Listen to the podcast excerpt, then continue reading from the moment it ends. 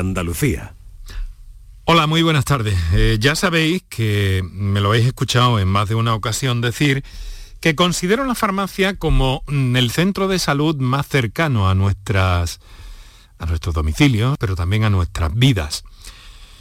Y que en este ámbito de la farmacia últimamente hay una especie de inquietud, de bullebuyendo, por integrarse incluso de una forma más decisiva, más sistémica, digamos así, en todo lo que tiene que ver con, la atención eh, a la salud.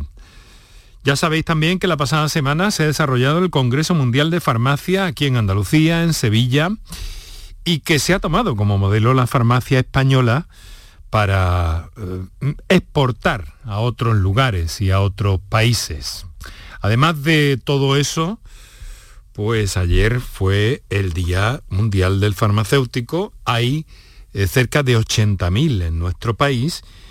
Y aunque también nos ocupamos de otro tipo de farmacia, soy la farmacia comunitaria, la que está en nuestro barrio, en la esquina o cerca de nosotros, va a ser, va a ser la que nos ocupe en el programa.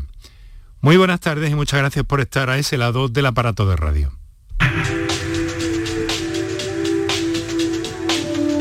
Canal Sur Radio te cuida.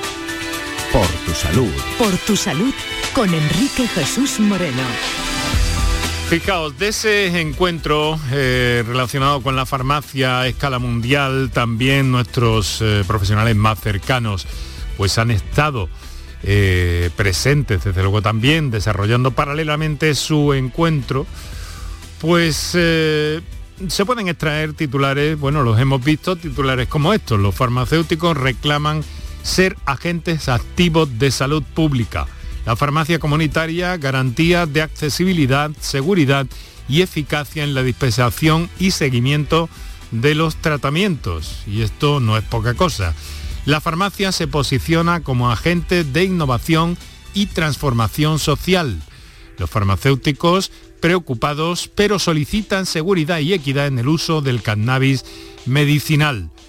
Fijaos cuántos frentes, y podría seguir así un rato, fijaos cuántos frentes hay en torno a la farmacia a día de hoy. Y luego tenemos experiencias que entran en lo social.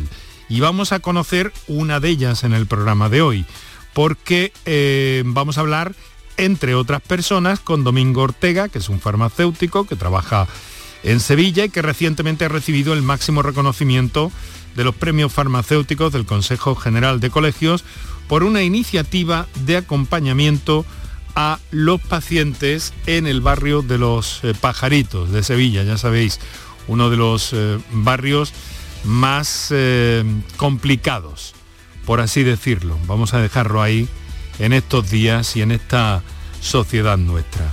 Pero queridos amigos, aparte de todo eso, Quiero conocer vuestra experiencia. Quiero conocer cómo es vuestra farmacia, cómo es el trato con vuestros profesionales. ¿Qué hacéis cuando tenéis que acudir? ¿Tenéis cerca una farmacia o por alguna razón la tenéis no tan cerca? ¿Qué echáis de menos en este terreno? De todo eso nos proponemos hablar. Ahí tenéis desde ya los teléfonos abiertos para introducir vuestras experiencias.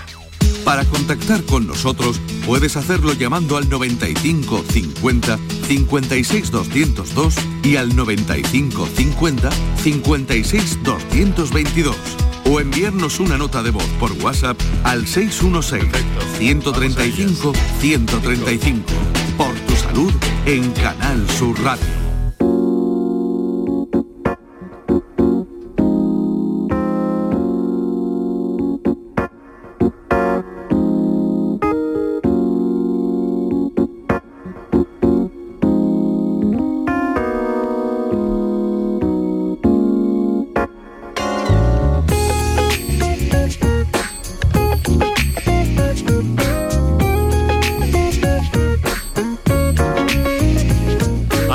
De la tarde vamos, pero sobre todo al ritmo del corazón y al ritmo de las ganas que tenemos de, comunicar con todos nuestros especialistas cada tarde y también contigo que sabemos muy muy bien y muy ciertamente que está a ese lado del aparato de radio. Mira, eh, no sé por dónde empezar, porque tenemos a, grandes personas, también grandes profesionales, que van a intervenir en el programa de hoy.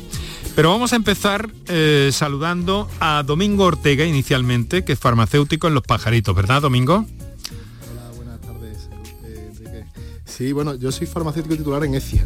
En Écija. Pero, vamos, eh, los jueves por la tarde me, acerco a Los Pajaritos para, para, para estar en Cáritas acompañando a los pacientes que, lo necesitan. Porque es ahí en ese entorno donde has desarrollado, puesto en marcha ese proyecto tuyo. Permíteme que te tutee, Domingo. por supuesto. Sí, ¿Eh? este es un proyecto que nace, digamos, por una inquietud personal o una inquietud que tiene mi mujer. Y, yo le acompaño en, este, en, esta aventura y empezamos a, ir a, Caritas, ¿no? A, ver qué podíamos hacer. Y claro, lo que nosotros lo que nosotros sabemos hacer es ser farmacéutico. Y eso es lo que aportamos y lo que intentamos darle a las personas que están en, en Cáritas, ¿no? Bueno, matrimonio de farmacéuticos, ¿no? Sí, sí, sí. Bueno, sabes que Rosario ha estado varias veces por aquí con, nosotros en el programa, ¿no? Sí, sí, sí. ¿Eh? Ella es experta en vacunas y está muy... Eso es y nos ha contado parte de este proyecto, nos lo contó en un minutito, en unos minutitos, ahora queremos eh, profundizar también bastante, bastante en él. Bueno, eh, Domingo, dime, ¿por qué? ¿Por qué embarcarte en esa aventura?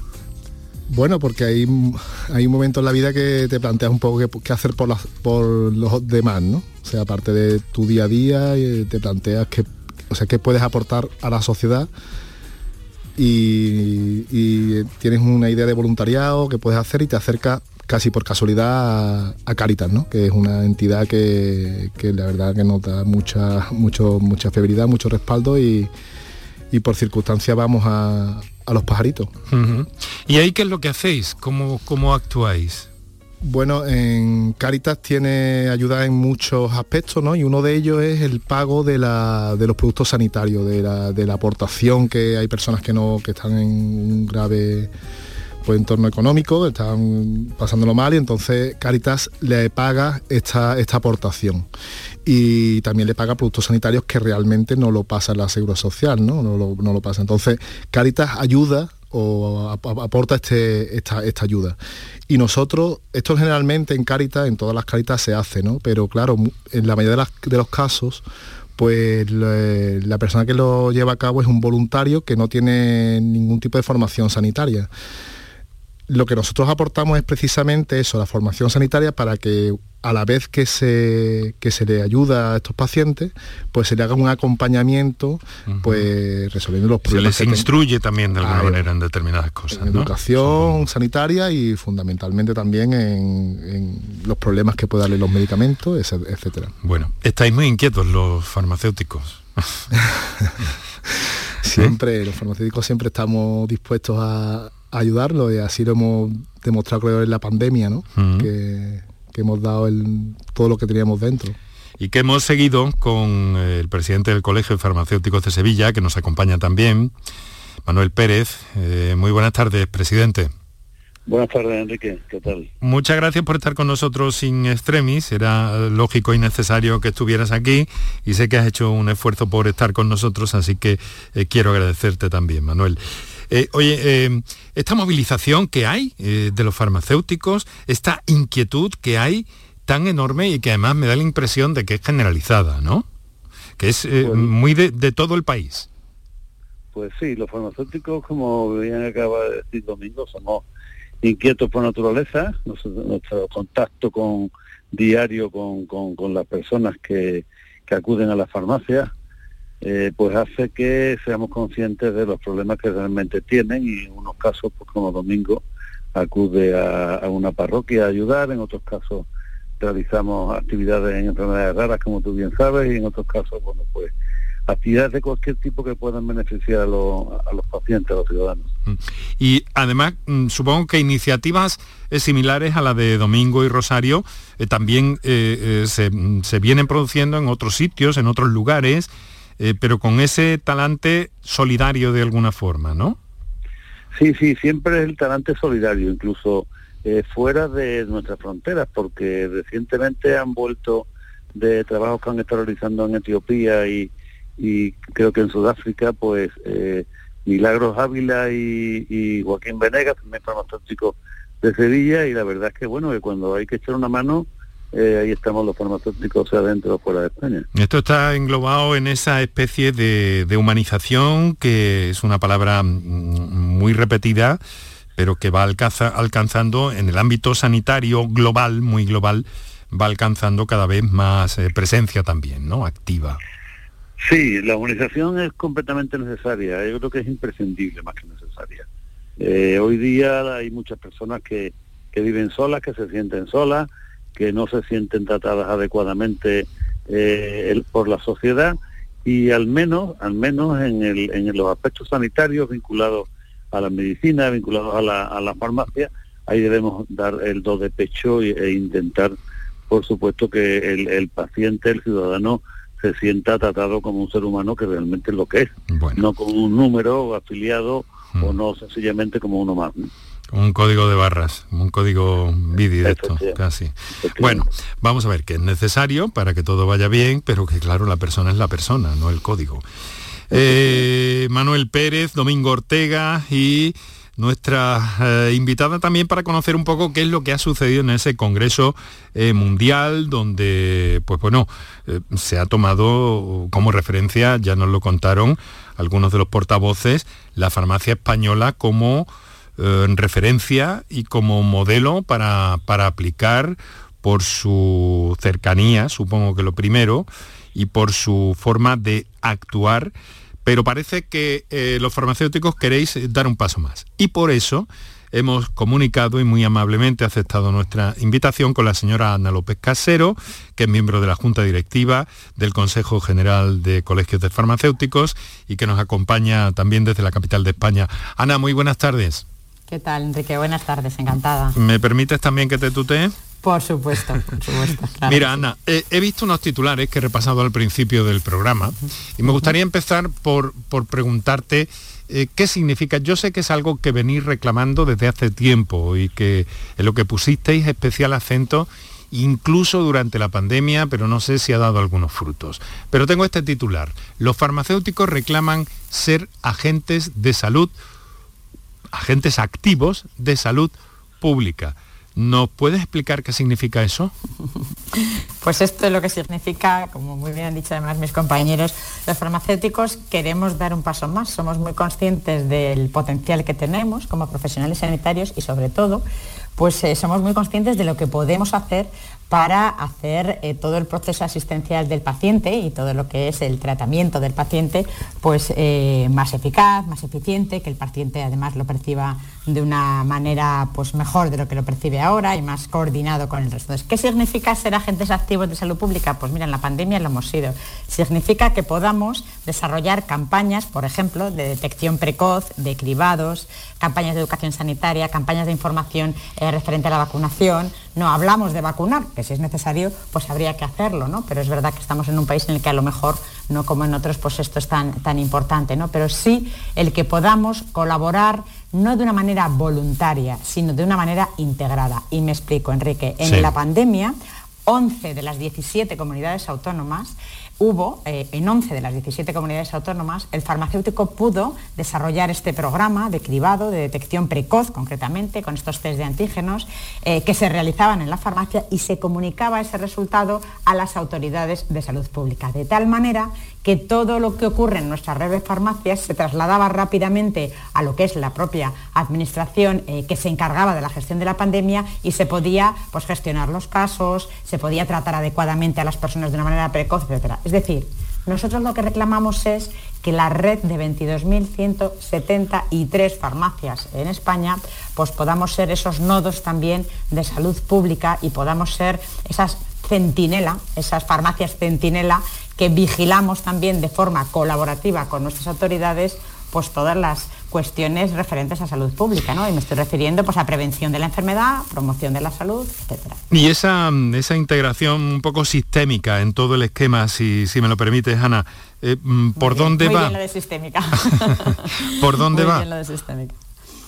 Bueno, pues mira, eh, yo creo que la pandemia ha cambiado mucho la percepción que tiene la propia sociedad, los profesionales sanitarios, compañeros y también las propias autoridades del rol del farmacéutico. ¿no? Eh, ha pasado de ser percibido sobre todo como un profesional sanitario que permite la dispensación de los medicamentos, dispensación activa del medicamento y, el acceso a los medicamentos, y ha habido una evolución en esa percepción y se ha visto muy bien el rol asistencial, es decir, que el farmacéutico puede prestar servicios referidos a la salud pública, como es este caso, y también referidos al medicamento, como pueda ser el seguimiento de los tratamientos, o el control de la adherencia, o la detección de problemas relacionados con los medicamentos.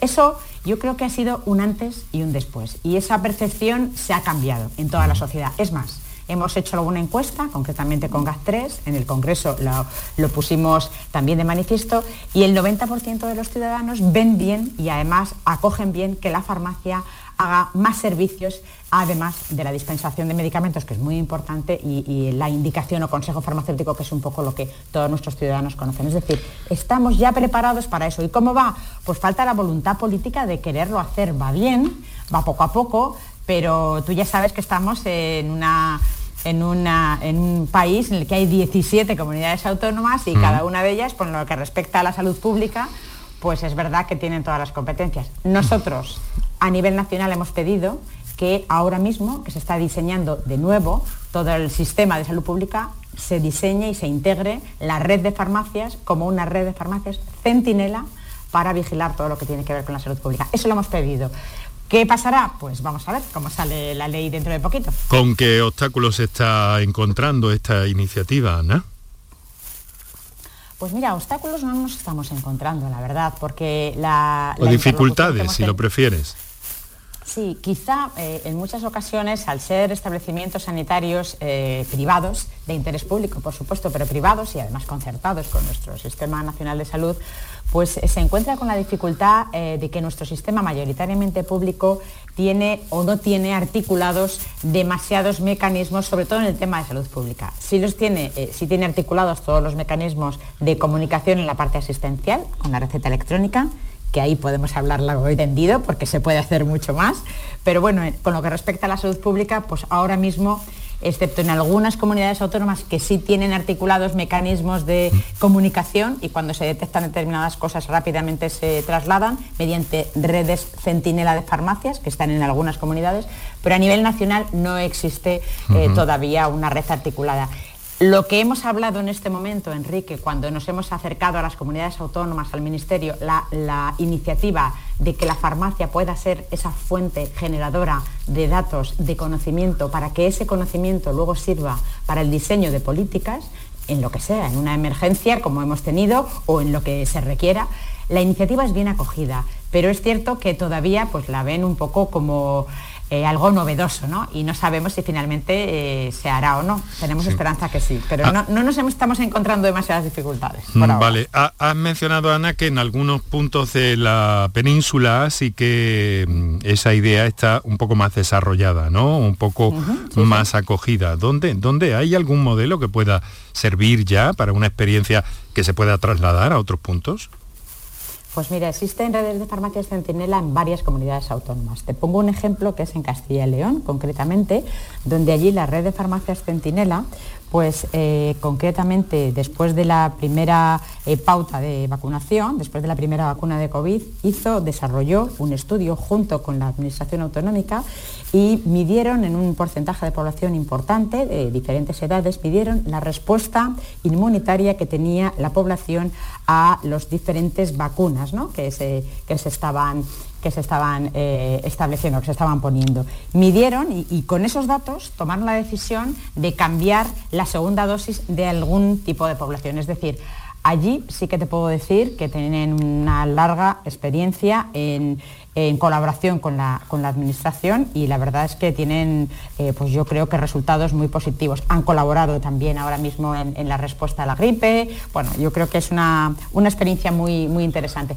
La hay también en otros sitios. Te saco a colación esta porque es verdad que fue muy llamativo el estudio que hicieron y que gracias a esa, mm, a, red de farmacias centinela de una manera rápida, de una manera eficaz, de una manera controlada, esa información sirvió para in situ, en ese momento, tomar una decisión clave, que es para lo que se necesita esa información. La farmacia y la red de farmacias bien, bien organizada y bien articulada, pues sirve para eso, para recoger estos datos y tener esa inteligencia eh, que luego sirve para tomar decisiones, sobre todo de forma rápida.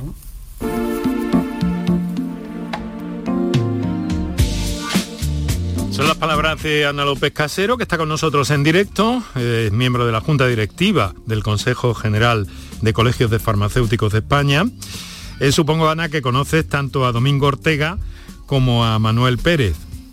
Mm, los conozco perfectamente y bueno, Domingo sabe que tengo profunda admiración por él, por su mujer, por su dedicación. Los he visto in situ, he visto cómo se les iluminaban los ojos cuando fuimos a, la parroquia pues a, contarnos todo el proyecto que llevan y bueno a Manuel pues lo conozco desde hace muchísimo tiempo y tengo una profunda amistad personal con él y una profunda admiración por su dedicación además no solo a las tareas colegiales por supuesto sino también a las enfermedades raras que bueno para mí pues es un referente nacional e internacional.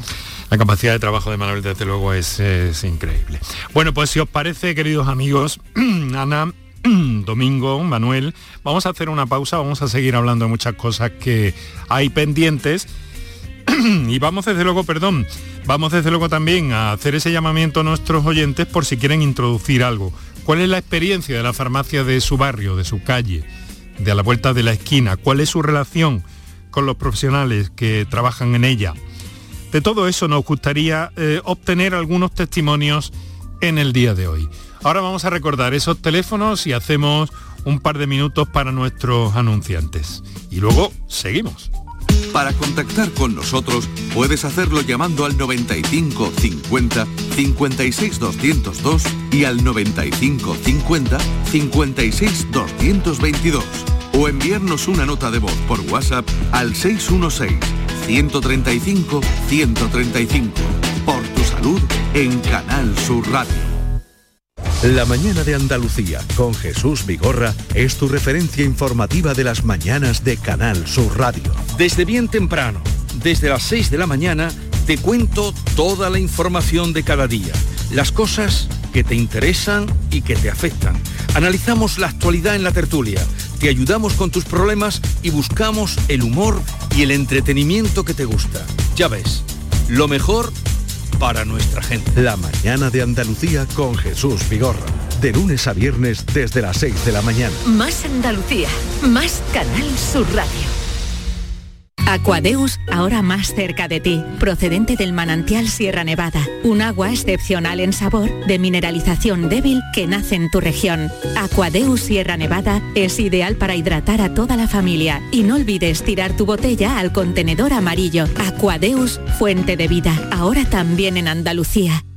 Mano de santo limpia la ropa, mano de santo limpiar salón, mano de santo y en la cocina, en el coche, en el watercloak, mano de santo para el hotel, mano de santo para el taller, mano de santo te cuida, mano de santo te alegra la vida, mano de santo, mano de santo, ponte a bailar y no limpies tanto, mano de santo, mano de santo, ponte a bailar y no limpies tanto. Seguramente el mejor desengrasante del mundo. Pruébalo. Este jueves 29 de septiembre, la tarde de Canal Sur Radio con Mariló Maldonado te espera en el Cartuja Center de Sevilla con motivo de la gira Mujeres Talks, el propósito como activador del cambio, un evento dedicado a la sostenibilidad en los negocios emprendidos por mujeres. La tarde de Canal Sur Radio con Mariló Maldonado. Este jueves 29 de septiembre desde el Cartuja Center de Sevilla, con el patrocinio de Coca-Cola Europacific Partners. El resumen de la jornada con la última hora del deporte, la economía y el análisis lo tienes en el Mirador de Andalucía. De lunes a viernes desde las 7 de la tarde con Natalia Barnés. Canal Sur Radio, la radio de Andalucía. Enrique Jesús Moreno, por tu salud, en Canal Sur Radio.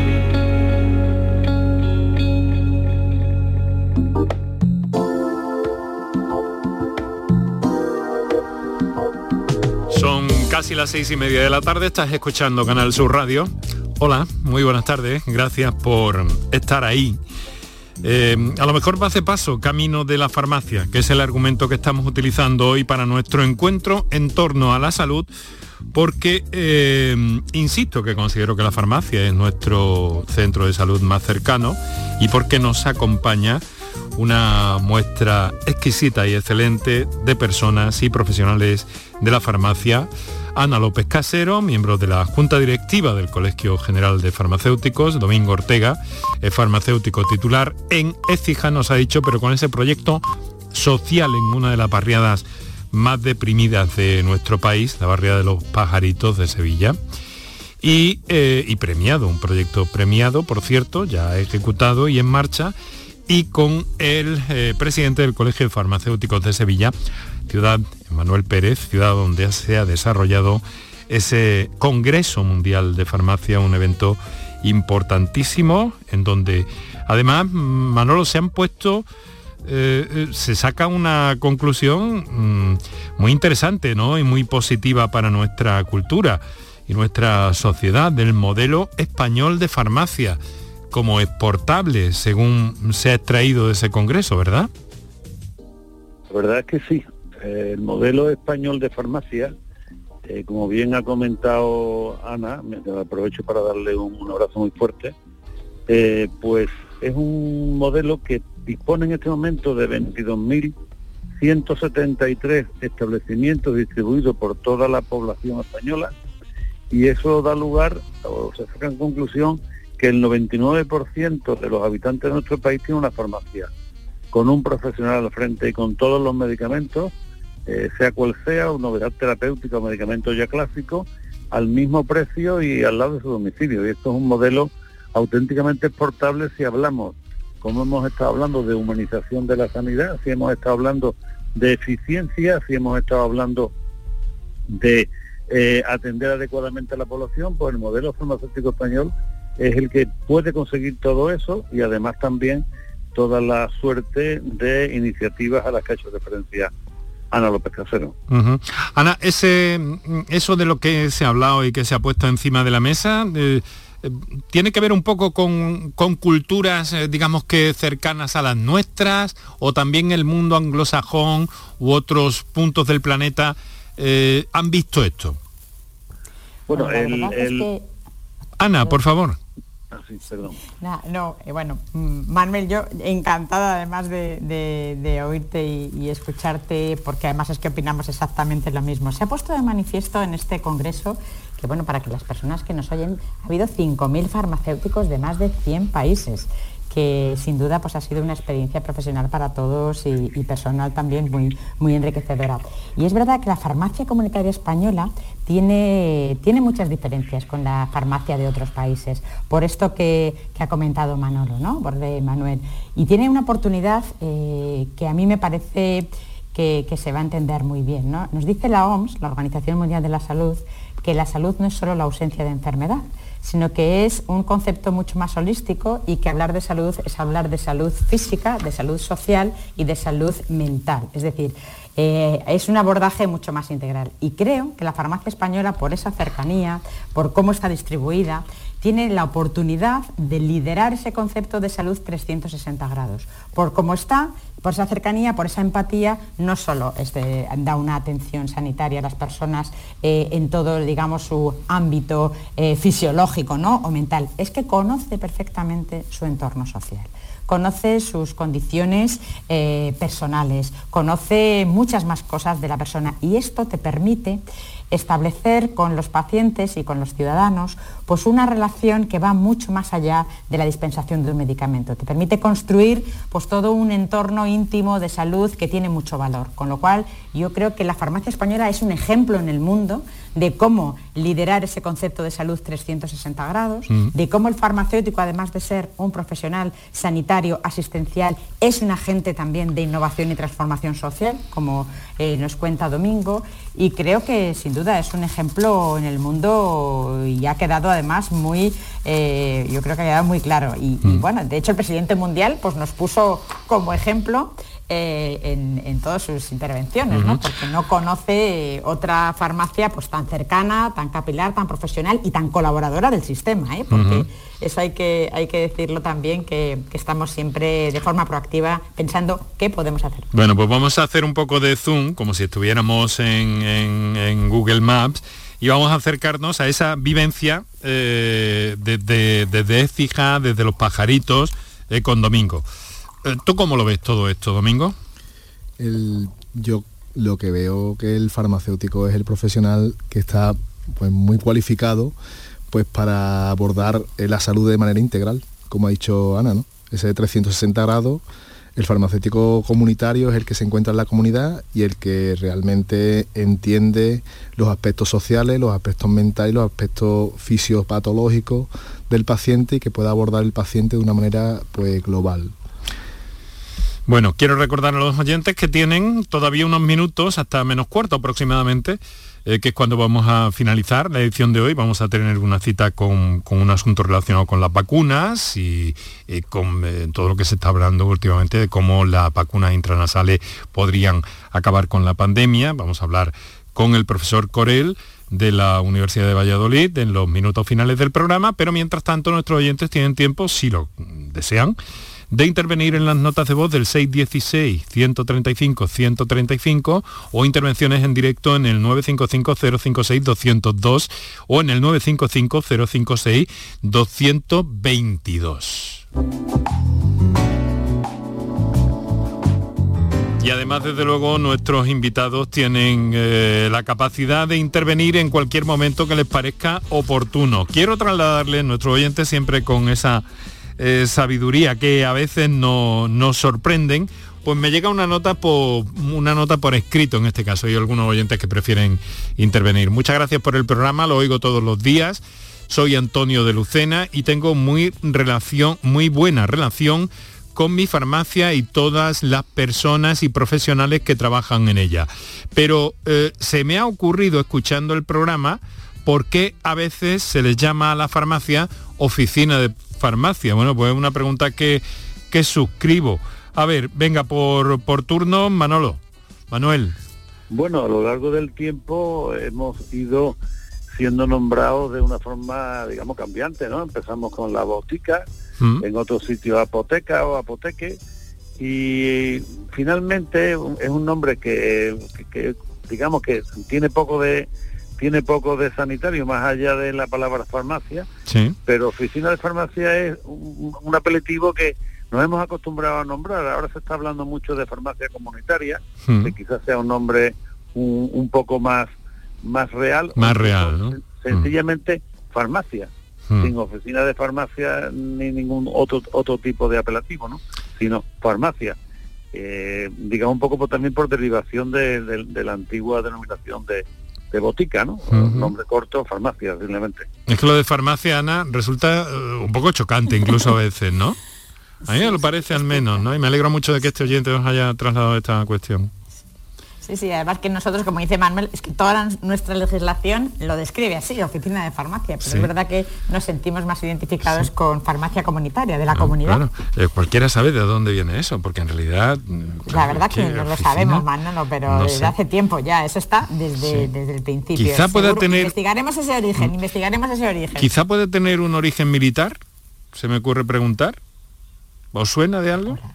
No, yo no, lo desconozco, desconozco eso. Bueno, pues mm, vamos a lo que vamos. El futuro, retos, intenciones, desde luego ganas de trabajar no os falta. Implicación de, ese grupo eh, de, profesionales en torno a 22.000 farmacias. Eh, ¿Está atendido todo el territorio, Ana?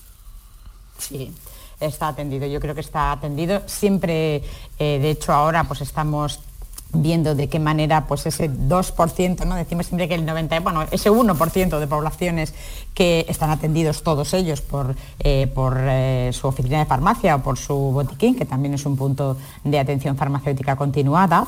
Eh, pero bueno, estamos trabajando también en ampliar todavía más a ese porcentaje de población que igual eh, todavía no llega. Pero sí, sí, yo creo que está totalmente atendido. Hablabas de retos, Enrique. No, quiero, no quiero acabar el programa sin un reto que para nosotros ha sido como la, conclusión del Congreso. Y es que si algo nos ha dicho la pandemia es que otra forma de asistencia es posible. El propósito, que ahora se habla tanto del propósito en todas las empresas y las organizaciones, mm. el propósito del sistema sanitario, de nuestro Sistema Nacional de Salud es cuidar de la salud de nuestros ciudadanos y de los pacientes. Y ese propósito no se puede alcanzar sin la farmacia y sin el farmacéutico comunitario. Y para eso necesitamos trabajar de otra manera e integrar de una manera formal a la farmacia en todo lo que tiene que ver con los circuitos asistenciales de atención primaria. Es fundamental, lo tenemos que conseguir. Todavía eso es algo, un paso que tenemos que dar que, no, que, todavía nos queda. ¿no? ese desarrollo de servicios desde la farmacia integrados dentro del proceso asistencial y es algo que, va a ocupar nuestra agenda política profesional en los últimos en los próximos meses sin duda alguna. Bueno, por proximidad geográfica, Manuel, eh, una oyente que también nos escribe. Buenas tardes, soy María de Sevilla. Quería apuntar que mi farmacéutica detectó una duplicidad de mi tratamiento y pudo ser solucionado. Esto creo que es algo que alguna vez me han dicho algunos eh, doctores que ocurre con mucha frecuencia. Pues la verdad que sí, ocurre frecuentemente y esa es la labor del farmacéutico, detectar, entre otras cosas, duplicidades o sencillamente malas malas dosis, eh, sencillamente por errores, o sea, el error humano. Eh, y el, pero claro, el farmacéutico es el último filtro que hay eh, entre el medicamento y el paciente. Si el farmacéutico detecta algún tipo de, de problema relacionado con la medicación, sea un problema de dosis, o sea, un problema de cualquier otro tipo, problema relacionado con la medicación, el farmacéutico interviene. ¿Cómo interviene? Pues cuando es necesario poniéndose en contacto con el con el facultativo que ha prescrito ese tratamiento, en otros casos sencilla y, llanamente directamente con mm. el con el paciente, pero esas intervenciones son, ocurren a diario en la farmacia. Claro, claro. Incompatibilidades o interacciones que se detectan, ¿no, Domingo? Sí, en nuestro día a día ven, tratamos normalmente con este tipo de, problemas relacionados con el medicamento, duplicidades, interacciones, eh, problemas de reacciones adversas mm. en nuestro trabajo. Oye, ¿y hay una, hay una vía, digamos que establecida o, digamos que, va todo un poco de boca en boca, que se lo transmitís al paciente y, el paciente se lo dice a su médico de cabecera, vamos, de, salud, de atención primaria o a su especialista. ¿Hay un canal ahí abierto o no? Esa es una gran asignatura pendiente que tenemos. O sea, yo creo que la comunicación entre, entre profesionales sanitarios es la gran asignatura pendiente y que si hubiera un canal pues establecido de manera oficial, pues nos solucionaría muchísimos problemas de, que, tienen los pacientes y que nos cuesta trabajo transmitírselos a otros profesionales, sanitarios. ¿Esto cómo lo veis desde, desde, la, desde la Junta, desde el Colegio General de Colegios, Ana? Pues esto es justo lo que te decía yo, ¿no? de integrar la farmacia comunitaria en eh, todo el proceso de, asistencial ¿no? y en la atención primaria. Eh, pues lo más lógico es que es de sentido común. Si tú detectas que un paciente tiene, está tomando mal su medicación, no está del todo controlado, mm. eh, si tú detectas un mal uso de ese medicamento, que le tomas la atención en la farmacia y tiene los parámetros, pues los tiene distorsionados. Lo más normal es que tú pudieras decirle por un cauce lógico, que puede ser a través de, de las comunicaciones que ahora la digitalización lo pone fácil, que tú pudieras comunicarte con su médico de atención primaria, con su equipo de enfermería, etcétera, para poderle eh, decir y para poderle contar estas cosas, ¿no? pero no es así. Esta es una asignatura pendiente importante, la comunicación entre los profesionales y que la farmacia pueda comunicar, además de manera direccional. Y yo creo que si le preguntamos a nuestros compañeros sanitarios, médicos, enfermeros, médicos especialistas, eh, si a ellos les gustaría que el farmacéutico comunitario, cuando detectara cualquier cosa, se lo pudiera decir, pues seguramente te dirían que sí, porque les ayudaría a saber eh, mucho más su trabajo, incluso a conocer todos los medicamentos que esa persona toma, que a veces son pues del ámbito público o del ámbito privado y todo eso, o que no necesitan receta, ¿no? Y todo eso, quien lo sabe es el farmacéutico, que es el último eslabón de la cadena y el lugar de contacto con, eh, con, el, paciente, ¿no? Ese espacio de humanización por excelencia de la sanidad que es la farmacia comunitaria. Manuel, sí, adelante, por favor. Eh, hemos empezado a llevar a cabo un proyecto que se llama AP Pharma, eh, eh, aquí en la provincia de Sevilla, el contacto con médicos, con, con farmacéuticos que eh, creo que de aquí a un par de meses podré contarte resultados que son bastante esperanzadores en ese sentido, en el sentido de la comunicación. Está empezando, un proyecto que está empezando ahora, pero que como detectamos esa necesidad, hemos puesto en marcha, como digo, ese, esa APP, esa a esa aplicación informática en la cual podemos eh, conseguir al menos paliar en parte esa falta de comunicación. Claro, eh, eh, se da la circunstancia de que recientemente en este programa, en, las pocas semanas que llevamos de nueva temporada, nos hemos encontrado varias veces con doctores que nos hablaban de esto en algunos casos, ¿no? De la incompatibilidad o interacciones posibles de algunos medicamentos porque, mm, bueno, se producen, no vamos a entrar en por qué, en por qué se producen, pero se dan por, por en fin, porque una persona eh, eh, ve a diferentes especialistas, porque al final todo se mezcla, pero claro, eh, es que el, farmacéutico haría ahí una, una tarea de filtro absolutamente estupenda, porque son muchos, tengo entendido, los problemas que se dan de este tipo, Ana. Sí, además hay una larga evidencia científica de los problemas relacionados con el uso del medicamento o los resultados negativos de la medicación, que se llama así también. ¿no? Nosotros tenemos hecho diferentes estudios y se eh, ha quedado mostrado y demostrado que cuando el farmacéutico interviene en el control de la adherencia, ¿no? que es ese, ese cumplimiento eh, del terapéutico ¿no? del paciente, cuando el farmacéutico interviene en el control de la adherencia o cuando el farmacéutico interviene en el seguimiento de esos medicamentos y detecta todos estos problemas relacionados con el uso de los medicamentos, cuando interviene, pues no solo mejora la salud del paciente, es que evita visitas a urgencias, evita ingresos hospitalarios, hace más sostenible el sistema. Es algo pues casi de puro sentido común, Enrique. Yo creo que tenemos que trabajar de otra manera más integrados y hablándonos y comunicándonos, pero no de una manera voluntaria, sino de una forma eh, formal, ¿no? Valga la redundancia, pues como por ejemplo está contando Manolo en el Colegio de Sevilla con esta experiencia que a mí me parece súper interesante. Nosotros en el Congreso pusimos, hemos, hemos presentado y hemos puesto en marcha eh, una APP también de comunicación con el paciente, en este caso, donde el paciente va a poder tener registrado todo su historial farmacoterapéutico. Es decir, va a poder tener ahí toda la medicación que el paciente o el ciudadano está utilizando. Y va a poder ir a cualquier farmacia de España con, con ese DNI de sus medicamentos para que cuando tenga cualquier proceso, cualquier problema de salud y se acerca a una farmacia, eh, el farmacéutico pues pueda leerlo y pueda aconsejarle pues, la mm. mejor manera de tomar el medicamento.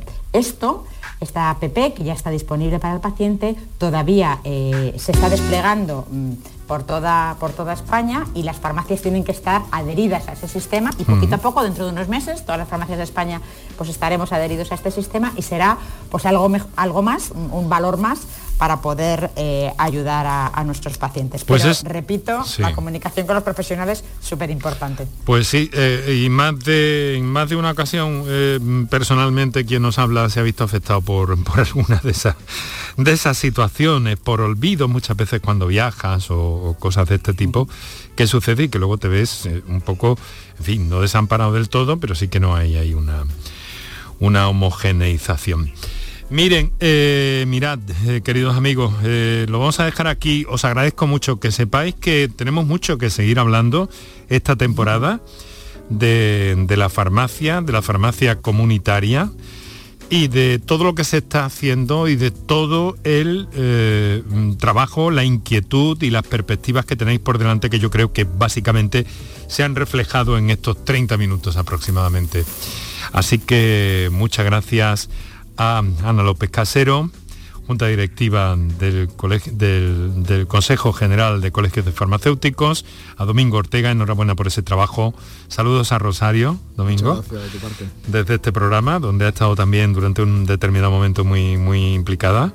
Y saludos, como no, a Manuel Pérez Hernández, que es uno de los amigos de este programa tradicional y habitual ya, y a quien envío desde aquí, presidente del Colegio de Farmacéuticos de Sevilla, un fuerte, un fortísimo abrazo, Manuel. Muchísimas gracias, que un placer como siempre estar con vosotros. Así que estoy seguro de que volvemos a encontrarnos, o si no lo hacemos personalmente, eh, lo haremos con la farmacia, desde luego, porque hay muchos de vuestros colegas muy buenos y con muy buenas ideas. Un saludo, muy buenas tardes. Por tu salud.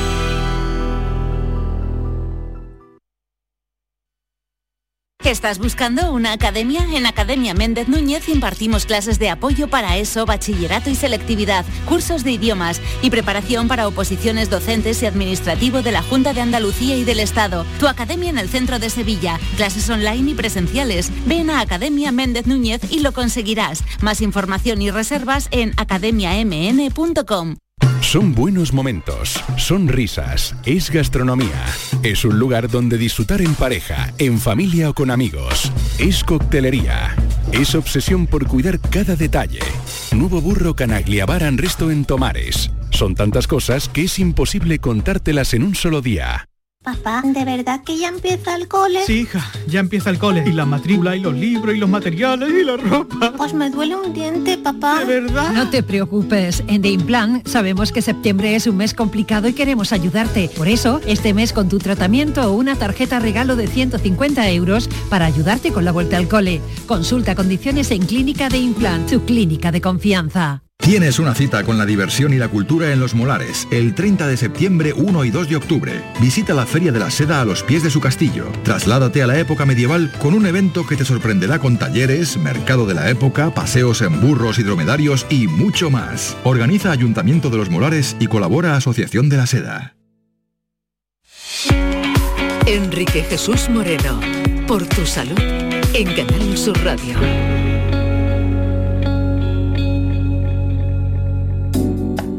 Afortunadamente en estos tiempos tenemos a nuestro alcance eh, muchas herramientas para acercarnos a la información, a la divulgación, a entender eh, qué hay más allá de algunos de los elementos que nos ayudan a vivir mejor, con mayor bienestar. Eh, otros, otra información que nos acerca a qué no debemos hacer, de dónde no debemos estar pero luego hay, eh, pues bueno, la figura de la persona, digo, todo esto son herramientas, eh, claves, internet, que a veces tiene sus bulos y hay que tener cuidado, como señalamos en muchas ocasiones, pero afortunadamente tenemos a especialistas que tienen la capacidad de trasladarnos las cosas de una forma eh, increíble. Profesor Alfredo Corel, muy buenas tardes. Hola, muy buenas tardes. ¿Cómo estamos? Lo he hecho esa introducción porque mm, premio eh, CSIC 2021 a la comunicación científica, además de lista Forbes a los 100 españoles más creativos. Eh, como saben, es catedrático de eh, inmunología en la Universidad de Valladolid, un magnífico divulgador que a quien hemos llamado porque hemos encontrado que el tema de las vacunas nasales está muy vigente, especialmente en las últimas horas, ¿no, profesor? Pues sí, muchísimas gracias por la presentación. Efectivamente, en las últimas semanas se han puesto, se han autorizado en, China y en India ya las primeras vacunas intranasales para la COVID-19. Así que eso es un avance, pues sin duda, probablemente hacia el final del final. No serán las primeras vacunas, pero ojalá que sean las últimas necesarias. Bueno, ¿cómo está la cosa en España, profesor? ¿Por dónde va la pues intranasal? Justamente Claro, la intranasal justamente es la del grupo de, de Luis Enjanes y Isabel Sola, del CSIC.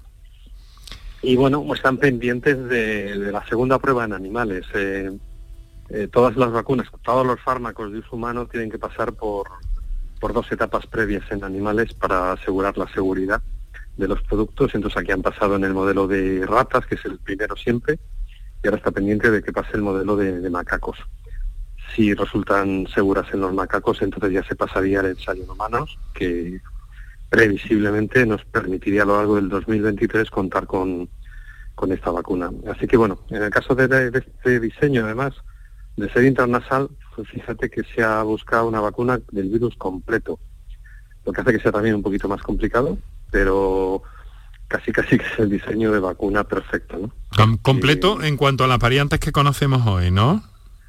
Eso es claro, porque las vacunas normalmente se, se nos inocula la, para la, la proteína S del, del, COVID, la espícula o la spike, como la queramos llamar, la espiga, que es la proteína con la que el virus entra en las células, pero claro, justamente esta proteína muta mucho de una variante a otra. Y eso es lo que ha pasado con Omicron, que se escapa un poco de la inmunidad que teníamos previamente porque esta proteína cambia mucho.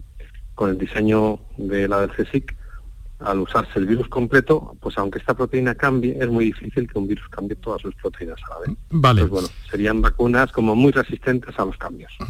Y entonces en esta época de vacunas intranasales, que ahora hablaremos un poquito de ello, si, si te parece, Alfredo, profesor, pero eh, hay una cosa, ¿no? Eh, yo te quiero preguntar, ¿es más fácil actualizar una eh, vacuna convencional eh, con, con, nuevas variantes o nuevas acciones o, es más fácil en la intranasal? ¿O es igual? Es igual. A nivel de diseño es exactamente igual. Nos da lo mismo actualizar eh, una inyección intramuscular, que son las que nos estamos poniendo hasta el momento, como una nasal. Porque lo único que cambia aquí es el vehículo. En la intramuscular se meten unas esferas de, de grasa que son las que nos inyectan en el músculo y estas se meten en nuestras células. Y en la intranasal se busca otra otra cápsula, pero en el fondo la molécula que nos vacuna es exactamente la misma. Por lo tanto, eh, da igual. A nivel de actualización para las variantes nuevas es igual de fácil en una que en otra, o igual de difícil. bueno, bueno, si esto va a resultar tan positivo para, para el caso del COVID, eh, dime una cosa, eh, es que acá, hemos terminado con las vacunas, con los pinchazos, eh, todas las vacunas en el futuro pueden ser intranasales o por otras vías de administración. no, esto va a depender mucho del agente infeccioso. Justamente el, el SARS-CoV-2, que es el virus que, que nos causa el COVID, entra por la vía respiratoria. Y justamente por ese motivo estas vacunas van a imitar la infección porque si nos entran por vía intranasal, digamos que van a tener la misma vía de acceso a nuestras células que el virus. Y entonces vamos a, producir unas defensas muy fuertes justo en toda la zona respiratoria, que es lo que nos hace falta. Cuando nos la ponen intramuscular, ¿se producen este tipo de defensas en la vía respiratoria? Sí, pero con mucha menos intensidad. Se producen defensas sobre todo en sangre. Entonces, esa es la, la dicotomía. Si me pinchan, voy a producir una defensa muy fuerte en sangre, pero en vía respiratoria más débil. Si me entra por vía respiratoria, voy a producir una defensa en vía respiratoria más potente. Entonces, se puede conseguir esta panacea que buscamos de que sean vacunas esterilizantes, es decir, que ya nadie, una vez vacunado, se contagie o pueda transmitir. O sea que estamos... Y esto no existe para todos los agentes infecciosos. Por ejemplo, la polio, una de las vacunas de la polio se pone por vía oral. Hay una de las vacunas infantiles de la gripe que también se pone por vía intranasal. Es decir, es para virus que entran por esta vía. Por ejemplo, para la hepatitis B, que es un virus que va al hígado, no, no se han diseñado vacunas intranasales, se, se ponen inyectadas. Entonces, bueno, depende de, del agente infeccioso y de donde nos infecte, el tipo de vacuna mejor será distinto. Bueno, eh, estamos ante la llegada del cambio, bueno, el cambio estacional todavía, mm, por lo menos por aquí, por el sur, Alfredo, no se ha producido. Eh, pero, profesor, una cosa, eh, mm, de aquí a, eso, el, próximo mes o mes y medio, donde va a empezar la, campaña de vacunación contra la gripe, a mí me sigue llamando la atención y te lo voy a poner difícil porque me quedan dos minutos. Pero... Mm, nos seguiría, a mí me ha llamado siempre mucho la atención el fenómeno de no infectarnos por gripe durante la época en que hemos tenido mascarilla, aunque sí que se han producido casos eh, notables y que están todavía en las estadísticas de cada martes y viernes de infección por COVID-19. A ver, ¿qué pasa con esto? ¿O sería, eh, nos protegería también la mascarilla quirúrgica de una infección por por gripe o cómo está el asunto? Acláranoslo, por favor. A ver, la mascarilla nos va a defender de cualquier infección respiratoria, porque aunque no nos esteriliza el aire que respiramos, disminuye muchísimo la cantidad de virus de cualquier agente infeccioso. Por lo tanto, nos ayuda no solo a la COVID, sino a todos los demás, incluida la gripe. Pero otra cosa que ha sido importantísima para la gripe, y me vas a entender, pasado en estas fechas todavía estaban muy restringidos los viajes internacionales. Mm. Entonces la movilidad de los virus de la gripe del hemisferio sur al norte estaba muy bloqueada. Ahora no lo está, con lo cual vamos a tener más virus compitiendo y encima el COVID ya tenemos mucha inmunidad, con lo cual ya no es más fuerte que el de la gripe. Va a ganar probablemente la gripe este invierno, muy probablemente. Así que hemos quitado la mascarilla, tenemos una circulación y encima pues eh, hemos estado sin gripe dos años, pues este año somos más susceptibles a la gripe. O sea que entonces una buena decisión personal sería, es decir, bueno, vacuna de la gripe y mascarilla. Efectivamente, la vacuna de la gripe, todas las personas a riesgo con una determinada edad, tanto mayores como niños, embarazadas, profesionales sanitarios, es imprescindible y además las vacunas de la gripe cada año se cambian con el virus que está circulando, o sea que no valen del año para siguiente. Mascarilla en lugares donde no nos encontremos muy solo, sino que haya mucha agrupación, yo la seguiría utilizando, sobre todo si somos de riesgo o convivimos con personas de riesgo. La mascarilla siempre de bolso. Profesor Alfredo Corel, catedrático de Inmunología, ha sido un placer una vez más, después de algunos meses que no nos escuchábamos, que nos hayas actualizado en todo eso, que me parece, que me parece muy bien. Un saludo y muy buenas tardes. Hasta la próxima. Un abrazo, buenas tardes. Ah, un abrazo. Llegamos al final, lo dejamos aquí con Kiko Canterla, Antonio Martínez, Paco Villén y Enrique Jesús Moreno que te hablo encantado.